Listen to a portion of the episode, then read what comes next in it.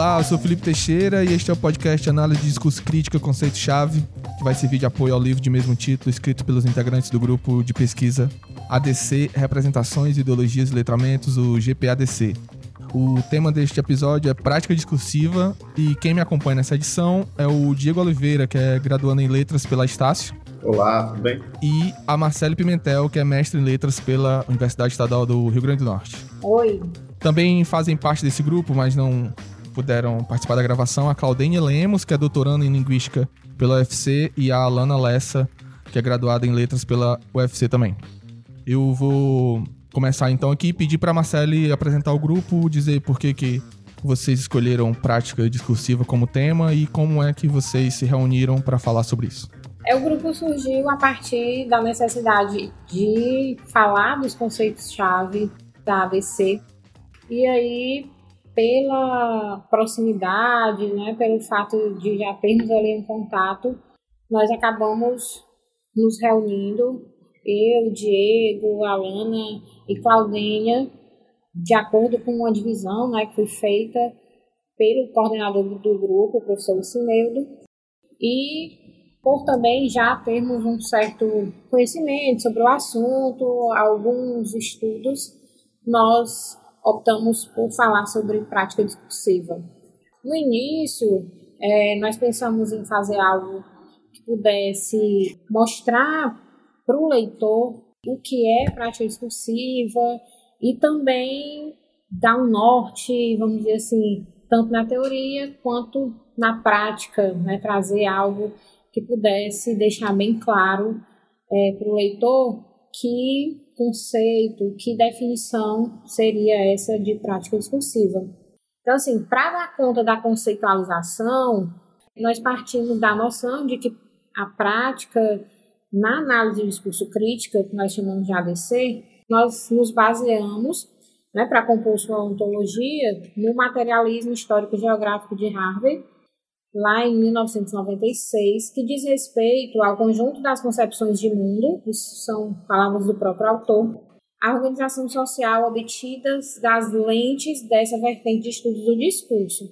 Então, a partir daí, nós podemos perceber que a ADC concebe a vida social como um conjunto de práticas organizadas por meio de ações históricas e socialmente situadas, as quais tendem a ser realizadas de modo relativamente padronizado ou estável e até mesmo legitimado, de modo que seus elementos constituintes são reconhecíveis e caracterizáveis.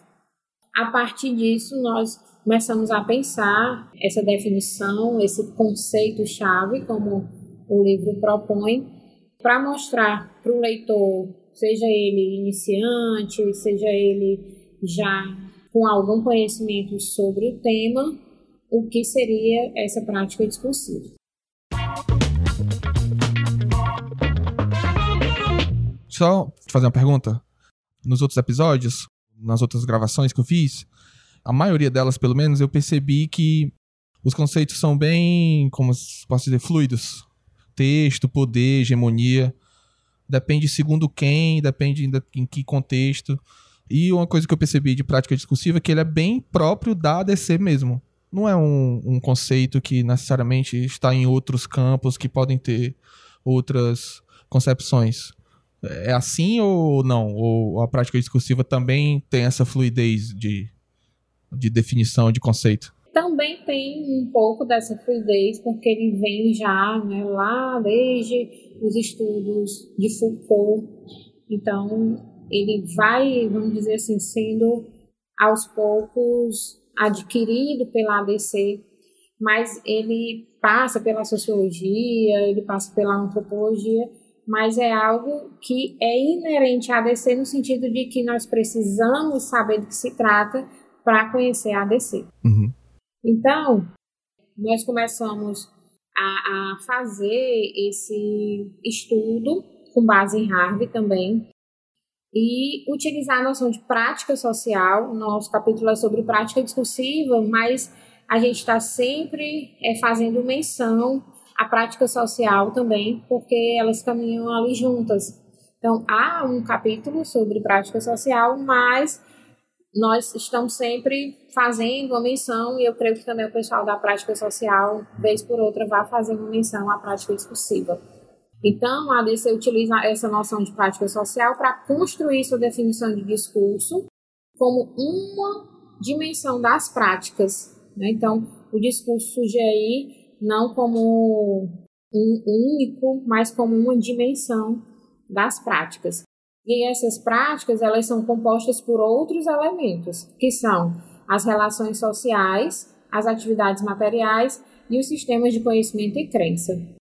Pois é, justamente aí que tu perguntou, né, se ela se alimenta de outras condições, de outras questões, né? É notório que a prática discursiva, ele precisa de fato, assim como, como a hegemonia, como outros capítulos, né, passados, ele precisa estar inserido dentro de um contexto de espaço e tempo, né? Porque esse discurso ele é formado dentro de um lugar, dentro de um ambiente. A gente vai falar um pouquinho mais lá na frente disso, né? Mas sim, de fato, como ela está falando, ele se alimenta um pouco de outras áreas, né? É, mas ele encontra ali na, na ADC, de fato, a explicação mais clara do que se trata um discurso, dessa prática, né? Então, essa divisão em outros elementos, ela, ela está lá em Chuliarac, Fairclough, né? E aí esses elementos se articulam para construir o mundo social. Então, aqui na ADC, para compreender o modo como esses elementos se interligam, é preciso empreitar esse objetivo, e aí muitos analistas de discurso têm investigado esses aspectos em profundidade e identificado inúmeras particularidades no que tange a questão da construção das relações sociais textualmente mediadas, uma vez que a linguagem está presente, né, direto ou indiretamente, na construção dos modos de identificação, nas representações, nas ações dos atores sociais, nas diversas práticas das quais elas fazem parte. Então, para a ADC, a linguagem é considerada um elemento constitutivo da vida em sociedade que está dialeticamente conectada a outros elementos sociais. Né? Isso é bem discutido na obra de Fairclough e nós trazemos isso também para o nosso capítulo. Então, a partir disso, a gente vai discutir que o discurso, enquanto linguagem em uso, está inserido em diversas práticas sociais, das quais fazem parte juntamente com outros elementos e por meio dos quais adquire características particulares em contextos específicos. Falou antes que o discurso é uma dimensão da prática social, né? Mas nem sempre foi encarado dessa forma, né? Pelo próprio Fairclough. É, ele traz esse conceito né, de que o discurso é uma dimensão e depois ele aperfeiçoou, vai aperfeiçoar um pouco mais essa, essa definição, esse conceito, mas no, mesmo no segundo conceito ele faz uma pequena alteração, mas o discurso continua presente. Uhum. Então vamos lá. A esse conjunto de características capaz de distinguir e padronizar determinados usos do discurso, usamos genericamente chamar de prática discursiva. Então, é o que o nosso capítulo vai discutir, essa questão das características, dos padrões do discurso e aí nós nos propomos a apresentar, a apresentar um escopo teórico, que foi o que nos orientou na construção e no desdobramento desse conceito-chave para a compreensão da maneira como o discurso age em diferentes contextos sociais. E aí a nossa base será considerações de Foucault, né, mais especificamente sobre discurso, enunciado e formação discursiva, que é o que constitui que dá uma contribuição para a ADC de Fairclough, que é uma abordagem mais crítica adotada por nós nesse capítulo. Então, a gente começa dizendo que os estudos em análise do discurso crítica, nós estamos aqui o tempo todo chamando de ADC, com uma perspectiva teórico-metodológica, tem defendido a centralidade da compreensão do discurso como uma dimensão da prática social, que é o que nós já falávamos lá no início enfatizando, conforme Fairclough, uma abordagem social e linguisticamente orientada. Então, dentro dessa orientação, dentro desse contexto, a prática discursiva é um conceito de base que vai ser construída a partir de uma relação mediadora em texto e prática social.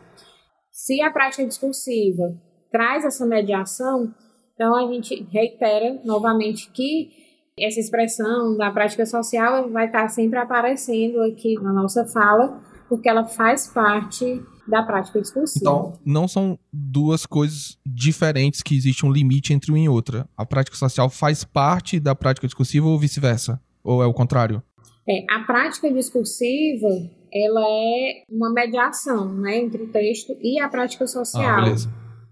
Então, a gente precisa dizer que a construção de um conceito para a prática discursiva em ADC vem sendo realizada a partir de vários estudos e concepções de alguns pesquisadores, como nós já estávamos citando desde o início, mas principalmente nesse texto, nós vamos usar Foucault, nós vamos usar algumas ideias de Chiliarac e Fairclough, além da colaboração excepcional da professora Isabel Magalhães, que vai estar sempre sendo citada. Sim, já foi citada várias vezes nos outros episódios. É, referência mesmo. Né? É referência, assim, excepcional mesmo, extraordinária nos estudos né, de ABC.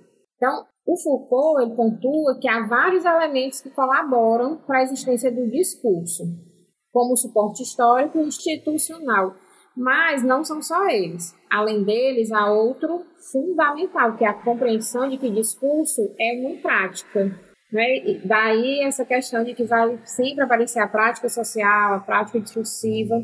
E o discurso é uma prática que tem o seu sentido construído nas relações e nos enunciados em pleno funcionamento. A gente não vai falar de discurso no vazio, né? A gente vai falar do discurso no uso, no funcionamento. Então, para Foucault, a prática discursiva é conceituada como um conjunto de regras anônimas, históricas, sempre determinadas no tempo e no espaço, que definiram uma dada época e para uma determinada área social, econômica, ah, geográfica ou linguística, as condições de exercício da função enunciativa. Então, desde esses estudos, essas concepções de Foucault, que vão trazer ecos aí nos estudos de ABC até hoje. Então, é necessário dizer que a compreensão dessas regras é que vai permitir que algo apareça como objeto do discurso. E aí, a gente vai ter uma consequência que é o quê? A existência de enunciações variadas para constituir esse discurso. Né? Se eu tenho aí regras, mas que permitem diferentes usos, diferentes funções, então eu vou ter enunciações variadas para constituir o discurso. Então, todos esses elementos que atuam para a definição dessa regularidade, característica de um discurso, devem se relacionar para a formação da prática discursiva.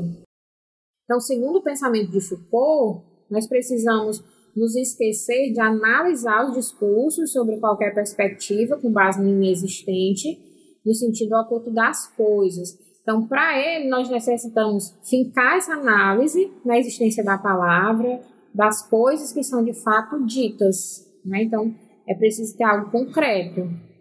A partir disso, vai ser necessário analisar o discurso em uma ótica que abandona é, esse discurso como uma porção de signos, que significam algo e fazem parte de uma teia oculta de possibilidades textuais que não são visíveis de imediato. Nessa conjuntura, não há nada que esteja por trás do enunciado que não vá se revelar no discurso. Então, essas ideias elas estão muito presentes lá na Arqueologia de Saber, né, que é um livro do Foucault, e é um livro onde nós fizemos muitas imersões, nós trouxemos bastante, é, vamos dizer assim, ideias de lá, porque é a base né, um pouco mais histórica é, dessa questão da prática discursiva em ABC. E de fato a gente consegue ver ali depois no futuro, né, que o Foucault ele, ele realmente estava certo quando ele colocava essa prática dentro de um contexto, né, que ele, ele explica inclusive que que ela, ela é a materialização do discurso, né? A prática discursiva é você colocar justamente torná-lo concreto.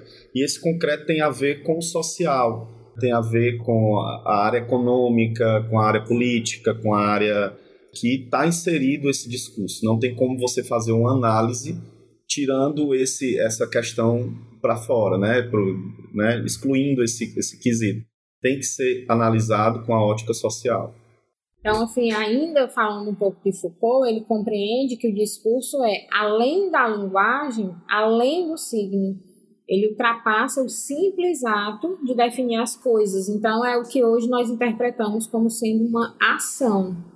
Além disso, lá em Foucault, ele traz o discurso como prática social e define que a prática discursiva se materializa por relações de poder.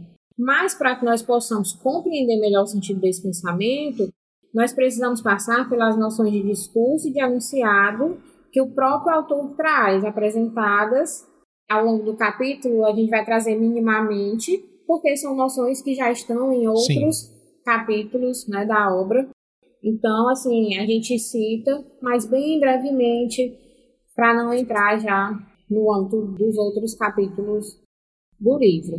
Então, discurso, né, dentre diversas definições dadas pelo autor nessa obra, na Arqueologia do Saber, a gente sintetizou como um número restrito de anunciados para os quais é possível definir um conjunto de condições para que eles existam.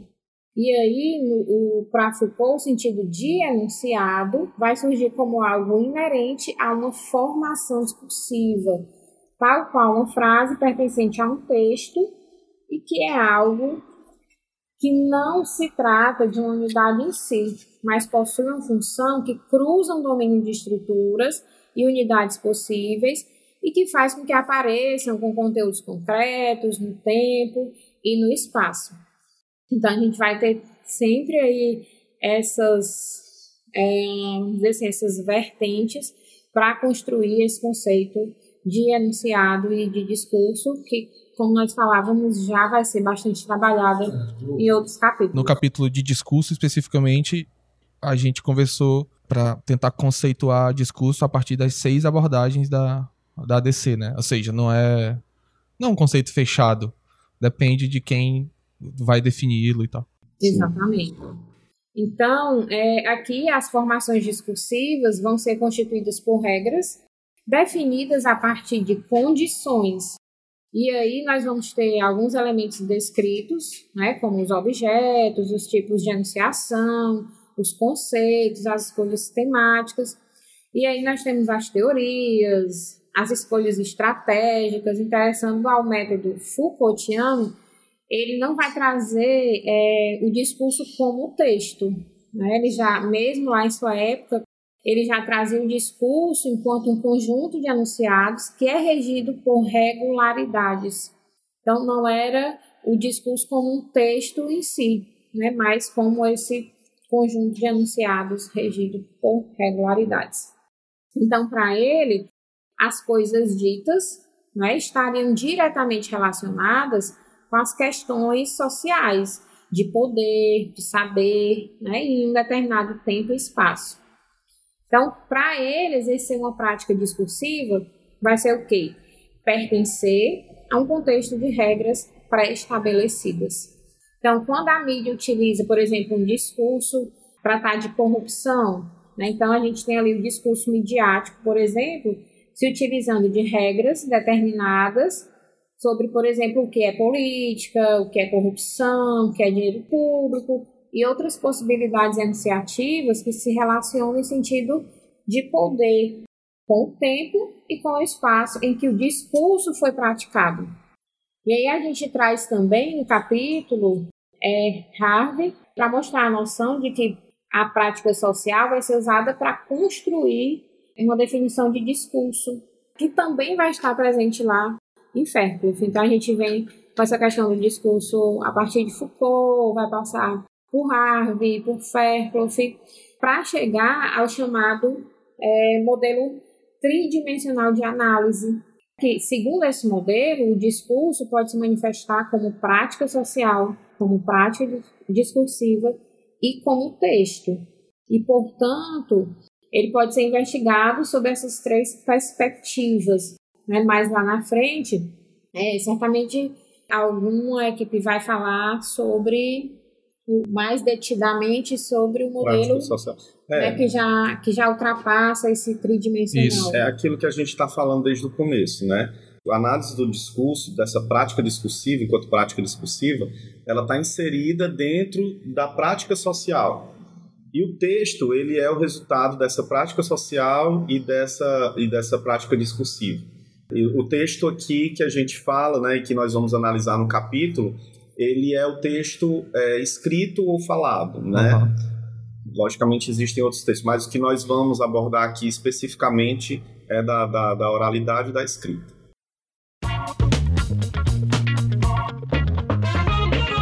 Antes da gente continuar, a gente está falando desses três itens, vamos dizer assim, de prática social, prática discursiva e texto, certo? Nesse modelo tridimensional, tem como a gente dar um exemplo de, de como a gente pegar um texto agora e destrinchar nesses três elementos, nessas três e dimensões? Sim, o nosso objetivo é esse. Nosso objetivo é lá na frente, agora nos próximos tópicos, uhum. a gente pegar um modelo de discurso, uma prática que, que nós consideramos como prática discursiva e defendemos nesse capítulo como prática discursiva, e apresentar essas três dimensões e, inclusive, outras questões que envolvem é, é, é, essa prática discursiva. Mas aqui a gente já pode citar, que é de fato a fake news, né? Uhum. Que é o que nós abordamos no capítulo. Uhum. Eu fico pensando, ontem mesmo, que foi uma coisa que me deixou bastante indignado, eu vi uma, uma manchete da Folha sobre o, a não declaração de uma conta do Guilherme Boulos. A gente tá aqui gravando no dia 24 de outubro, né? Ainda tá rolando a campanha para prefeito. E aí o, a Folha teve uma manchete que o Guilherme Boulos foi confrontado e ele teve que apresentar, teve que declarar uma conta que ele não tinha declarado. E a conta tem 579 reais, certo? Só que na manchete não diz isso. A manchete diz que ele foi confrontado que ele tem uma conta. Aí eu queria saber, ó, não é uma fake news, é verdade. Sim, sim, é uma né? verdade. Só que de, só lá na manchete, e nós sabemos, isso é uma coisa pesquisada, 70% das pessoas que estão lá no Twitter ou no Instagram só leem a manchete de fato, não sim, clicam. E quando clicam tem um paywall que não deixa ela ler, sim. que ela tem que assinar a folha para ler.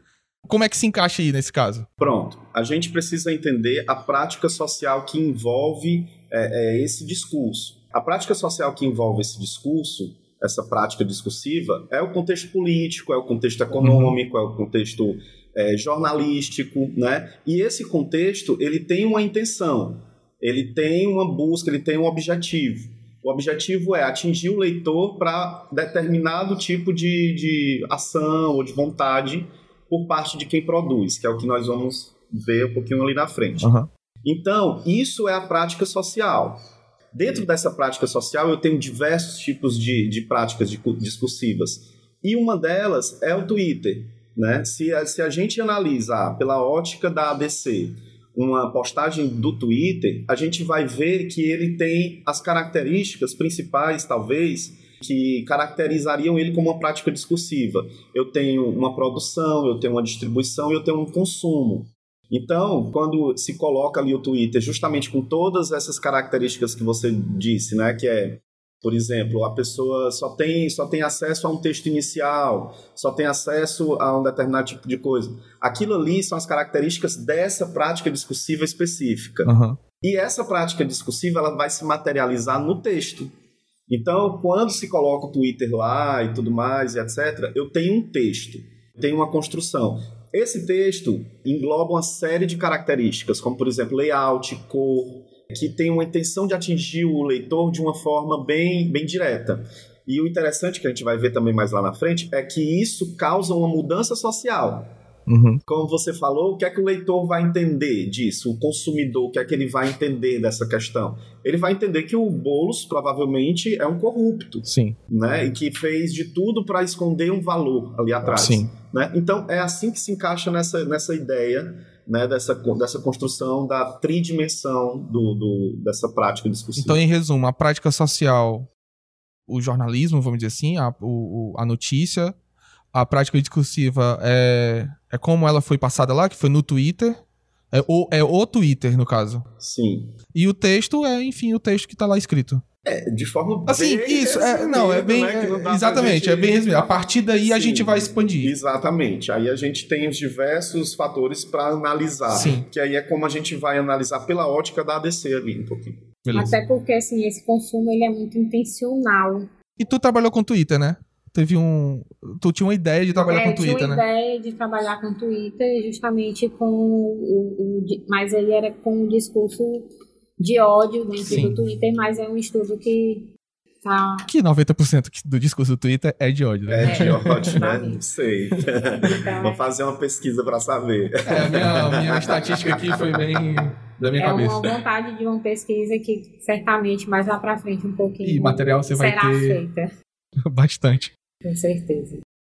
Então, voltando aqui para o modelo, modelo tridimensional, né, do Fairclough, o que que ele diz? Que a prática discursiva é uma forma particular da prática social, né? Quando nós vinhamos falando aí, por exemplo, dessa questão do Boulos, quando a, a manchete não traz, por exemplo, o valor, então eu vou ter aí uma, uma intenção de levar o leitor a formar um pensamento sobre ele equivocado que certamente a pessoa não vai nem mais ler nenhuma outra notícia. Vai assumir né? já, vai concluir a partir Já só vai daquela. concluir a partir disso. E a própria escolha de palavras, porque a, a, a Folha da Manchete usa a palavra confrontado. Sim. E, e a, numa manchete de um mês an- antes dessa do, do, do Boulos, tinha outra que era o seguinte, que, que era um, um parlamentar, um candidato, não lembro exatamente o que era, do, do Novo, do Partido Novo, que ele retificou a declaração que antes era de 15 mil reais para 5 milhões. Retificar é diferente de ser confrontado, né? Sim, exatamente. Então a escolha de palavras também vai influenciar. É, na verdade, isso que você está fazendo é a análise da prática discursiva. Uhum. Esse modelo tridimensional ele vem explicar a prática social, que aí ele coloca dentro da prática social o discurso e o texto, entendeu? Então, para analisar um, uma prática discursiva, eu tenho outras questões, que é a produção, a distribuição e o consumo, certo? Que aí a gente vai falar um pouquinho Certo. agora. Então, assim, só concluindo a questão do modelo tridimensional, nós temos que a prática discurs- discursiva é uma forma particular da prática social, ou melhor, um de seus elementos, né? Uma vez que envolve também elementos não discursivos. Então, é uma coisa assim bem ampla, como a gente vem falando, tem a questão do contexto, tem o social, tem o econômico, né? Tem a intenção, enfim. Então, ele situa a prática discursiva entre a prática social e o texto, sendo as primeiras correspondentes à etapa interpretativa de análise e o texto vai, vai corresponder à etapa descritiva de análise. Então, elas devem ser relacionadas sempre de modo, eh, devem ser realizadas sempre de modo interrelacionado. Quando a gente tem acesso à imagem, né, existe uma imagenzinha para mostrar essa concepção para a gente. Então, nós temos ali um todo maior, que é a prática social. Aí, dentro da prática social, nós temos a prática discursiva, e dentro da prática discursiva, nós temos o texto. Que é, é tipo assim, é uma imagem que todo livro introdutório de ADC, ela tá lá, né? Sim, Sim. exatamente. Que depois ela foi revista pelo Fairclough, né? Sim, Isso aí se... sim, questionado. É. Mas é, é uma questão assim que a gente trouxe, não como certeza, logicamente, né? Mas foi um conceito, foi uma construção desse conceito construído ao- aos poucos, né? Que veio lá do Foucault, passou por, esse, por essa questão da tridimensão e que vai culminar ali no, no final do que a gente conclui, né? A gente trouxe um, um- uma história, né? Sim. Contando uma história. Uhum. Então, assim, longe de ser uma definição estanque, o conceito de discurso passa por reflexões mais aprofundadas em relação à prática social e passa a ser entendido como uma de suas dimensões, que é o que a gente vem discutindo aqui.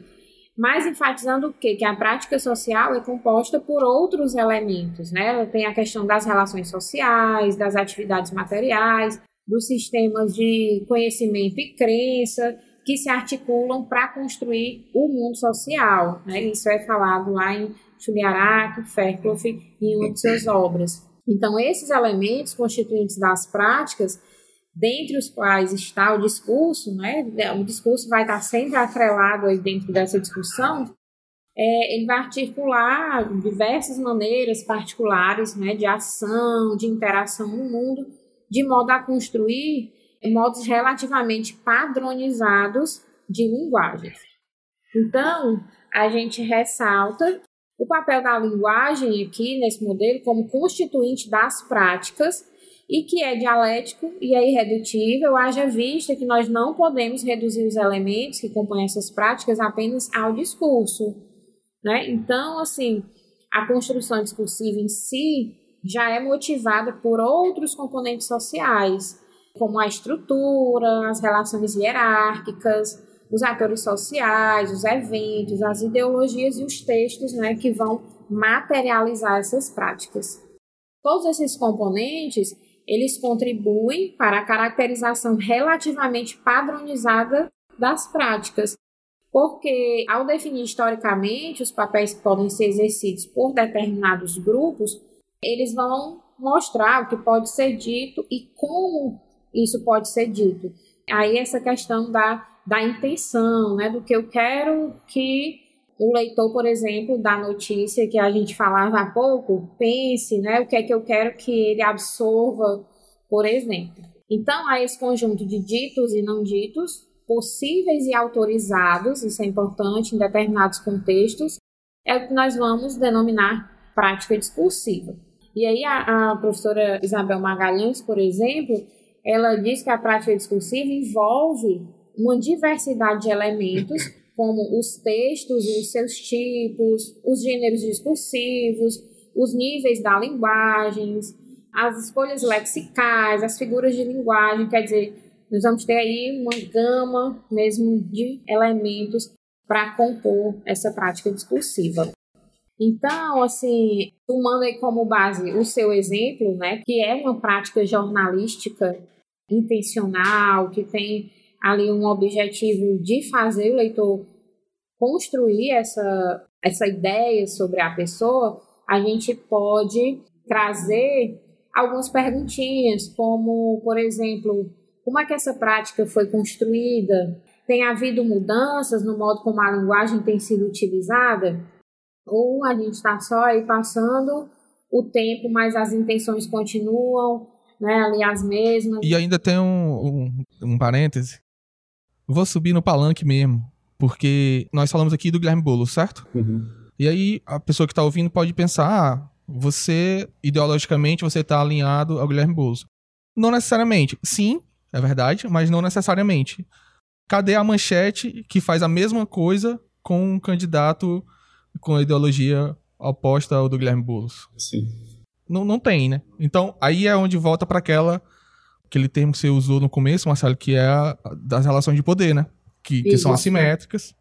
E é por isso que o, o Boulos é que vai ser atacado e não o Bruno Covas, e não o, o Russomano, sei lá. Uhum. É, e é muito interessante também a gente entender que, da mesma forma que se constrói esse, essa ideia, a gente também é possível que se desconstrua essa ideia, né? É possível que a gente consiga desconstruí-la. Só que é mais difícil, depois que está enraizado o, o tipo de, de conhecimento ou falso ou deturpado, né? Sim. É mais difícil de se desconstruir, porque se perde justamente a credibilidade social, né? O Boulos ele perde a credibilidade social quando esse tipo de notícia é divulgado. Né? Uhum. Mas da mesma, o que eu quero dizer é que da mesma forma que eu posso construir esse pensamento, eu tenho como desconstruir. Vai ser um pouquinho mais difícil, É. mas é possível. É, e aí eu até tava lendo outro Twitter, outro, um tweet de outro usuário lá, falando exatamente que daqui a 15 anos, quando estiverem falando em anti-pessoalismo, anti-boulismo, lembre-se dessa manchete. Porque quando a gente fala do antipetismo, do antilulismo, né, que, que é, inclusive eu acho que e o argumento até hoje do Ciro, né, não, nós não nos elegemos porque o, PT nos atrapalhou, isso foi construído também pela mídia, não é isentando o, o PT e as coisas que foram Sim, controversas, né, erradas e corruptas. Mas existiu também é, esse tipo de manchete ao longo do tempo, se você comparar as capas de revistas, isto é, Veja, em que se fala, em que eram elementos da esquerda, né, da esquerda aspas, né? Sim, E comparar com as capas das mesmas revistas em que eram políticos de centro ou de direita, é gritante a diferença. o uso das imagens. E se você e observar também, da mesma forma, é, com a ditadura militar, né? Uhum. Se a gente pensar na ditadura militar, no momento em que a ditadura estava no poder, ou seja, a gente já cria uma questão de hegemonia, né? Se, a gente olhar as reportagens, as questões que estavam na, sendo publicadas na época, a gente vai ver um super favorecimento, né? E aí ali brilhando os olhos de quem lê né, que a ditadura era muito importante para o Brasil e etc. Agora, se a gente passar num tempo um pouquinho mais à frente, nos anos 90, anos 2000, não vou falar nem, nem na década de 10 agora do, do é, século XXI, tá porque agora um revival aí, né? É maravilhoso isso, só que não, né? Então, se a gente pegar essas reportagens, já é desconstruindo aquele conceito, uhum. né? Então, quando a gente fala que é possível ser desconstruído, é possível ser desconstruído quando a gente tem poder para isso, uhum. né? Por isso que essa questão dessa prática discursiva ela é tão oscilante de acordo com a sociedade. Né? Vai lá, Marcelo, concluir esse ponto para a gente é, passar por isso, a, a, ainda mais outras perguntas que nós fazemos aí no capítulo, justamente relacionada a isso, que tem havido mudanças no modo como a linguagem tem sido utilizada, né? Como é que são essas mudanças, né? Que nós vamos até falar um pouquinho quando formos analisar o texto mais lá na frente a adoção de novos gêneros discursivos, de novos estilos de linguagem, quais aspectos linguísticos têm se mantido ao longo do tempo. Então, o que é que tem sido utilizado ou para construir ou para desconstruir determinada ideia. E aí essa, esses novos gêneros, eles vêm sendo utilizados a serviço disso, né? de, de trazer uma ideia, de construir um conceito sobre determinada pessoa, o grupo, mesmo que ele não seja um conceito verdadeiro, que é o caso das fake news, que nós vamos analisar um pouquinho mais na frente.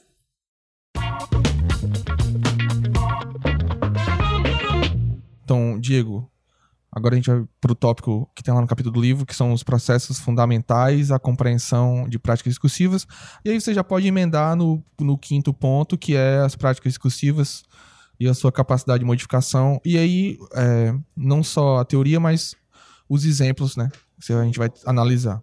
Inclusive, assim, essa, esse processo de mudança é a nossa intenção do capítulo mostrar que, de fato, a, a prática discursiva ela tem o poder de mudança social. Então, quando a gente inicia aqui sobre esses fundamentos, né, para se compreender o que é essa prática discursiva, a intenção nossa é fazer com que o leitor entenda que essa prática é capaz de mudar a sociedade que ela, que ela é inserida. De acordo com esses três pontos, como esses três pontos que nós vamos falar agora são construídos. Que pontos são esses? É a produção, a distribuição e o consumo de uma prática discursiva. Essa, segundo Fairclough, né, esses três processos eles são sociais, eles estão incluídos dentro da sociedade, em ambientes econômicos, políticos, institucionais, né, particulares, onde esse discurso é gerado, certo? Então, a produção, distribuição e consumo, segundo ele, está inserido justamente nessa questão social.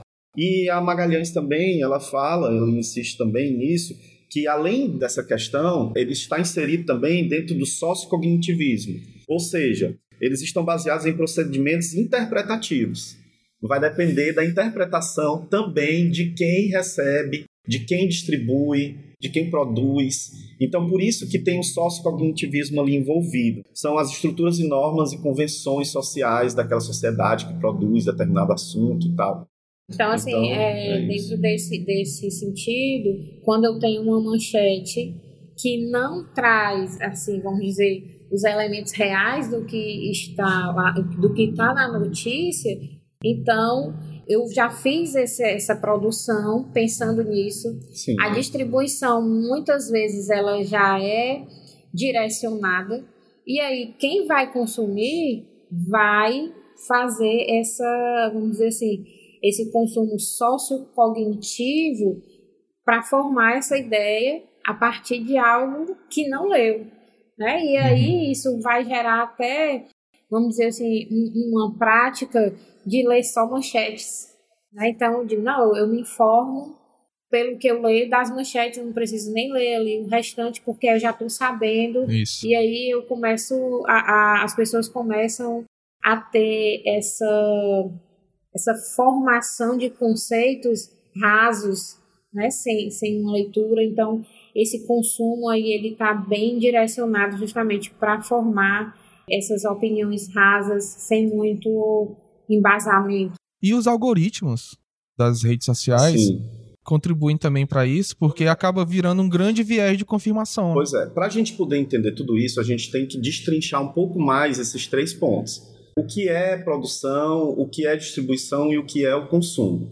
Dentro dessa produção, né, dessa produção textual, ela tem várias peculiaridades, mas depende de quem produz, entendeu? Justamente por essa varia variação, né? São questões relacionadas à autoria, que pode ser individual ou coletiva, e isso é, é, é bem nítido. E ela também está ligada principalmente aos recursos disponíveis da sociedade naquela época.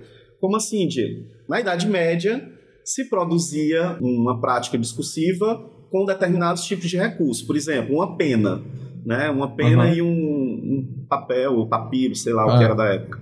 Mas hoje em dia nós temos uma forma de produzir diferente. A gente tem uma mídia, a gente tem é, um smartphone, a gente tem um programa de computador que vai produzir de acordo com a intenção de quem produz.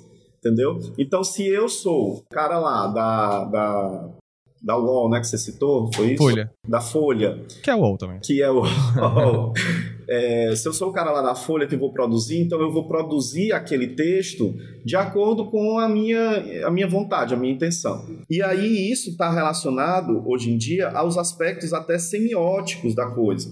Como, por exemplo, a, a cor que eu vou colocar. Né? Se eu quero atrair, por exemplo, é, a fome do leitor, né? eu vou botar ali uma cor, sei lá, vermelha, não sei, porque eu não sou pesquisador da semiótica, mas é, é, existem essas, essas distribuições de cores de acordo com a intenção de quem produz, né? Então isso é um recurso do momento, mas no futuro pode ser alterado, como provavelmente será, e no passado foi outra coisa. Isso é muito importante a gente entender. E aí a gente já pode entrar na questão da distribuição em si. Essa distribuição, ela também é realizada dentro desses obje com esses objetivos, né? Principalmente se a gente pensar na questão do controle do acesso, como você falou, os algoritmos, né? Por exemplo, eu consigo atingir o determinado público que eu quero de acordo com a minha vontade. E aí, se a gente trouxer para o fake news, que é o, o assunto aqui da, do, do, do capítulo, essa distribuição ela é realizada muitas vezes por robôs, ela é distribuída de forma com aplicativos, ou então em determinados grupos de WhatsApp. E é interessante a, a, a, essa coisa da fake news em si, essa prática discursiva, essa coisa não, né? Essa prática discursiva da fake news é interessante que ela primeiro surge em um determinado grupo social. Eu distribuo primeiramente a fake news dentro de um grupo e esse grupo, impactado por ela, vai disseminar essa informação para o resto da sociedade. Por quê? Porque na hora da produção, a pessoa que produziu, a empresa ou a instituição, quem quer que seja que produziu, ela produziu com a intenção de parecer verdade. Então, todos os aspectos semióticos daquela fake news, eles surgem como, como algo verdadeiro. Né? Então, é uma mentira que parece verdade. E às vezes, só um parênteses, é verdade, mas às vezes é uma notícia antiga que é verdadeira, mas é, jogamos aqui. Sim, Joguei tá- aqui no Twitter. muitas Ou vezes está fora do contexto, dela, está né? até fora do Aham. contexto social.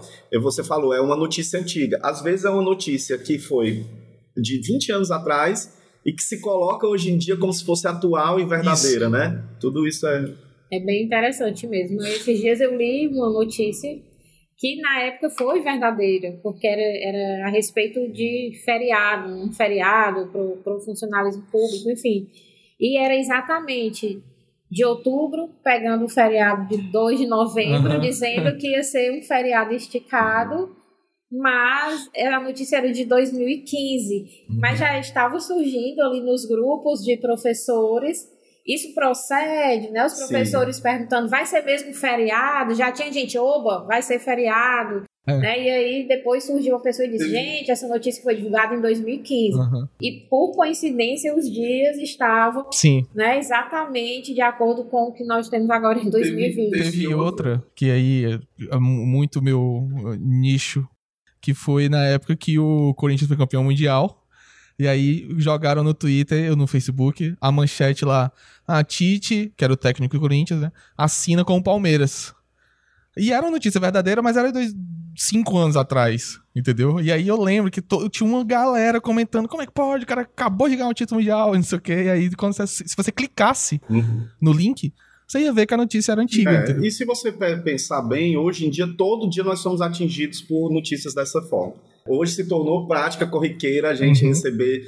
Ontem mesmo eu li uma coisa também, assim. é- é- se a gente for botar aqui todos os exemplos É, que a gente tem, né, a gente fica o dia todo aqui conversando. Mas ontem o Silvio Santos fez uma carta. é, Ontem, que eu 23, digo, 23 de outubro de 2020, 2020 né?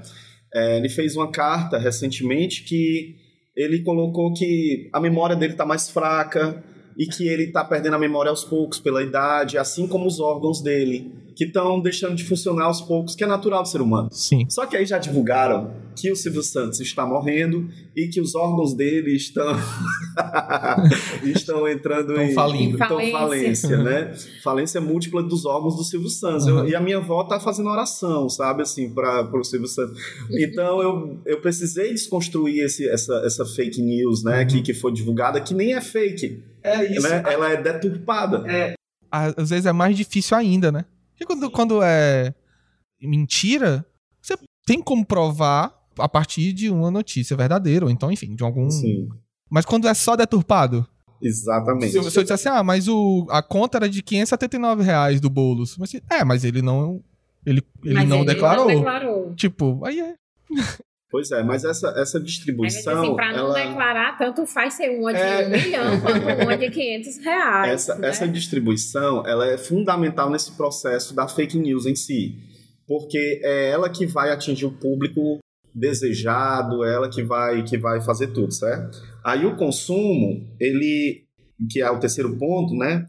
Ele está ele tá relacionado à questão de quem recebe esse texto. E as múltiplas possibilidades que isso aí vai ter. Como, como citei aqui, por exemplo, minha avó. Ela tem as interpretações, as inferências dela, né? As referências também. Então, esses, os textos é, como elementos, né? Isso, é, o Fairclough que conclui dessa forma, é, de eventos sociais, tem, tem efeitos causais, eles causam algo, né? Então, a produção, a distribuição e, a, e o consumo, eles vão causar algo. Em quem? Na sociedade, de uma forma em geral. E é pode ser no tudo- é indivíduo, tudo mas pode ser rápido, também, né? mas pode ser também é, é, na sociedade de uma forma geral. Por conta da forma como ela é distribuída, de fato, ela é bem mais rápida. Essa disseminação da informação ela é impactante, ela é imediata, ela é forte. Então, por isso que ela tem uma, uma capacidade de mudança social mais rápida.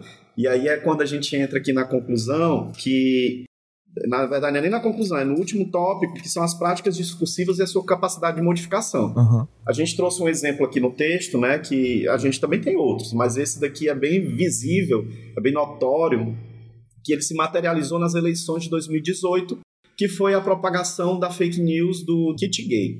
Jair Bolsonaro, na época deputado federal, foi na Câmara dos Deputados dizer que há 20 anos que não via um escândalo tão grande de um kit gay. E aí, com base nisso, ele fez a campanha dele toda, ele conseguiu se eleger, ele conseguiu impactar milhares de pessoas no YouTube, no, no Instagram, com essa informação, e ainda atrelou essa informação ao concorrente dele, que era o Haddad. Ele conseguiu votos ali, ele conseguiu mudar o cenário da eleição com base nessa, nessa, nessa prática discursiva da fake news e com base também nessa, nessa forma de produção, distribuição e consumo dessa fake news, porque foram diversas, né? Porque teve a intenção inicial da, da, do kit gay, mas fora isso ainda foi um enraizamento, porque a gente vai observar também que a fake news em si, ela possui a característica de ser mutável. Qualquer pessoa pode editar uma fake news. Sim. Eu posso, você pode, nós podemos, né? Então, Mas por tem isso que também ela- aquela questão de quando ela se torna assim uma verdade, verdade Sim. absoluta. Essa fake news que nós analisamos do kit gay, ela se tornou uma verdade a ponto das pessoas dizerem que viram, que leram, Sim. né? Então tem uma força de mudança social porque eu vou mudar a minha opinião em relação a determinado candidato, porque eu eu não concordo que haja o kit gay, então não Uhum. vou votar nesse candidato, É, e- né? e- Então e assim, gera realmente essa mudança. Isso mesmo. E em quem? Não é no homossexual que já é homossexual. Aham. É numa família religiosa tradicional que já tem a homossexualidade como algo questionável. Então, ela vai reforçar o conceito daquela família e mostrar para quem está na dúvida ali no pé do muro que de fato aquilo ali é um grande problema, porque nós estamos educando as crianças. Então, é aquilo que a gente estava conversando. Nós temos um público a ser atingido e esse público é que vai disseminar essa informação. Só um, um parêntese sobre a questão da internet, né?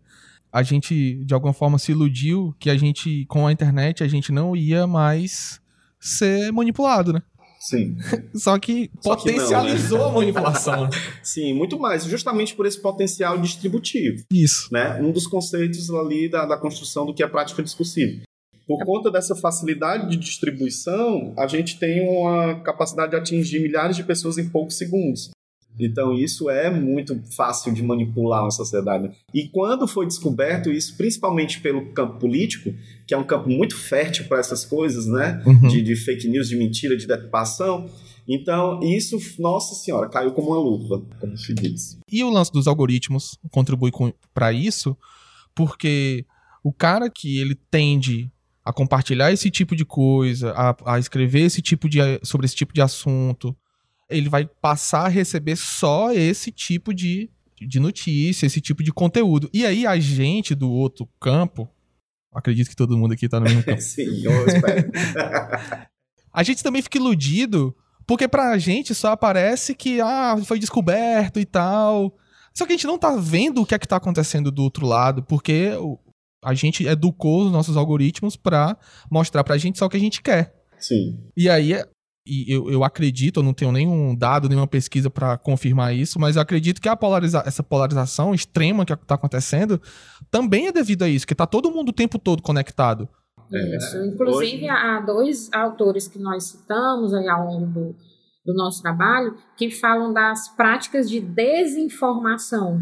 Né, que ele diz que essas práticas, eles dizem, é Delmaso e Valente, eles falam que as práticas da desinformação vão se manifestar através dessas notícias falsas e que a esfera política é um terreno muito fértil para essa disseminação de fake news, porque ela é elaborada com base, ela é baseada na desconfiança dos leitores em relação aos veículos de informação, porque a origem que é apontada nessa polarização política geralmente vai gerar ali o engajamento nas mídias sociais, mas aí é cada um com a sua ideia formada, fechada, e acaba que a informação gera a desinformação por conta das fake news, principalmente. Pois é. pois é, exatamente. E a questão também, assim, que a gente pensar que essa relação direta entre o quem produz e quem consome não passa por uma análise de distribuição, isso é terrível. É, é, é exatamente isso que está acontecendo. Nós não temos uma, uma, como é que eu posso dizer, um controle entre quem produz e quem distribui, e quem consome. Uhum. É uma ligação direta, não existe filtro. E aí o que é que está sendo feito hoje em dia contra isso? Está sendo criado leis, possibilidades, hoje tem sites de verificação de informação, que eles colocam lá tarja de falso, né? Então, hoje em dia está se tentando criar uma filtragem dentro da distribuição para que exista justamente essa barreira entre quem produz e quem consome. Por quê? Justamente porque não existe esse filtro e aí eu falo o que eu quero e eu escuto o que eu quero. E dentro disso se cria essa desinformação, se cria esses conceitos é, muito deturpados da sociedade e a análise do discurso crítica surge com essa vontade e de demonstrar que é possível se analisar, por, por nossa ótica, pela ótica da, da análise do discurso crítica, as práticas discursivas da sociedade, para que elas se tornem menos prejudiciais. Porque hoje em dia o que a gente observa são os prejuízos que isso tem causado socialmente. Quando eu disparo uma mentira, provavelmente ela não vai ser para o bem, né? Ela vai uhum. ser para o mal. Então, para o que nós consideramos mal socialmente, Sim. né? Porque é mal para a nossa sociedade. Ela vai ser para o bem de alguém mas, Isso, em prol de alguém, em prol de uma intenção. Mas o, o né? final disso não, é, vai, não vai ser bom. É, mas é ainda longa, uma longa trajetória para se construir esse filtro na distribuição, é, mas já vem sendo feito, né?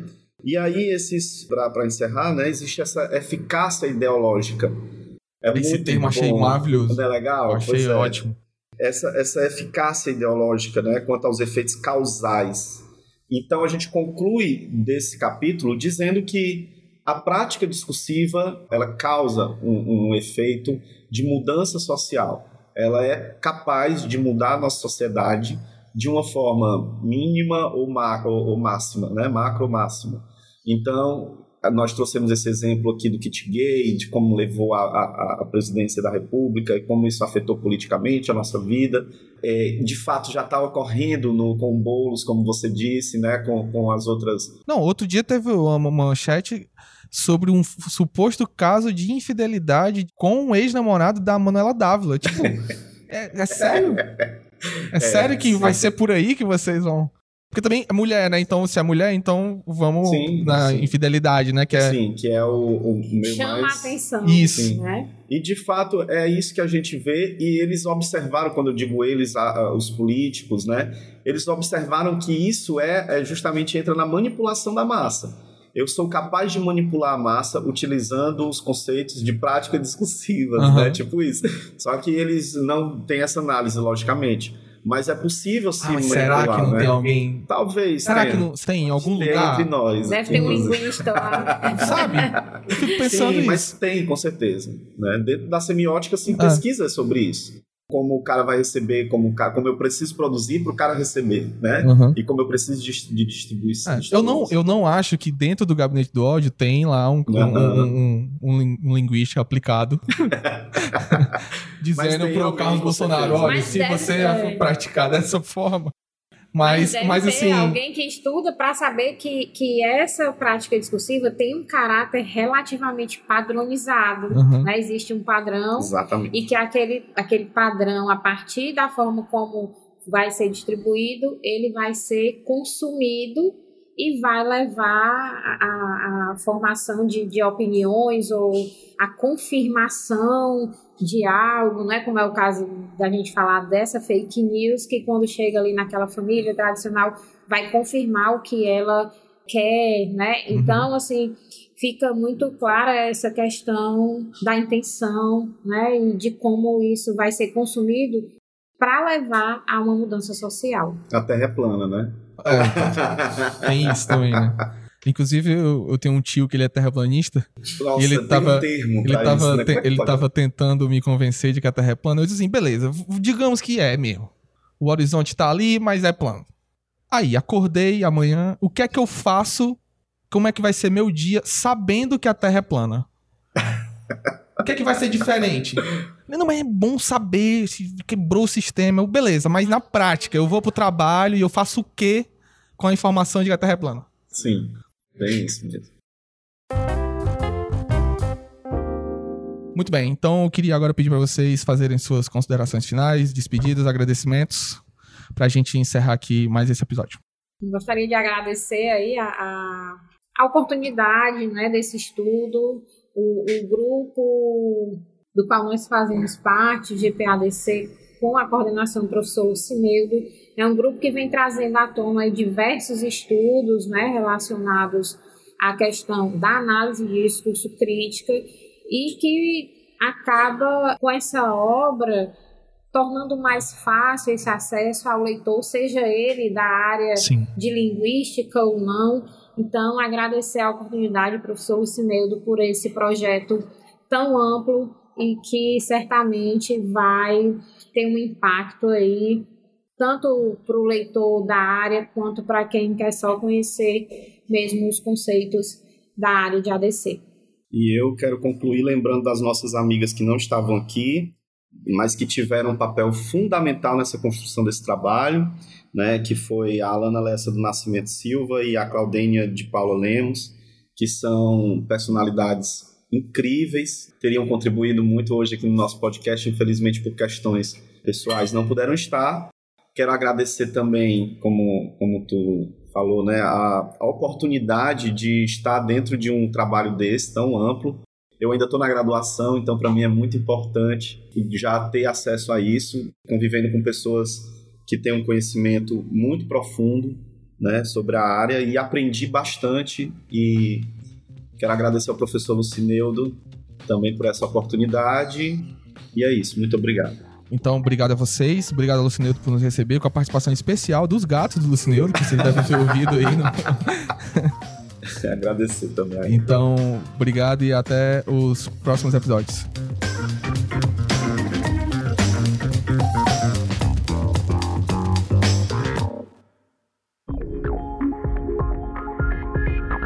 Este podcast é uma realização do grupo de pesquisa Análise de Discurso Crítica, Representações, Ideologias e Letramentos, o GPADC, da Universidade Estadual do Ceará, e produzido pela Etc. Podcasts Acadêmicos em parceria com a 20 a 20 produtora.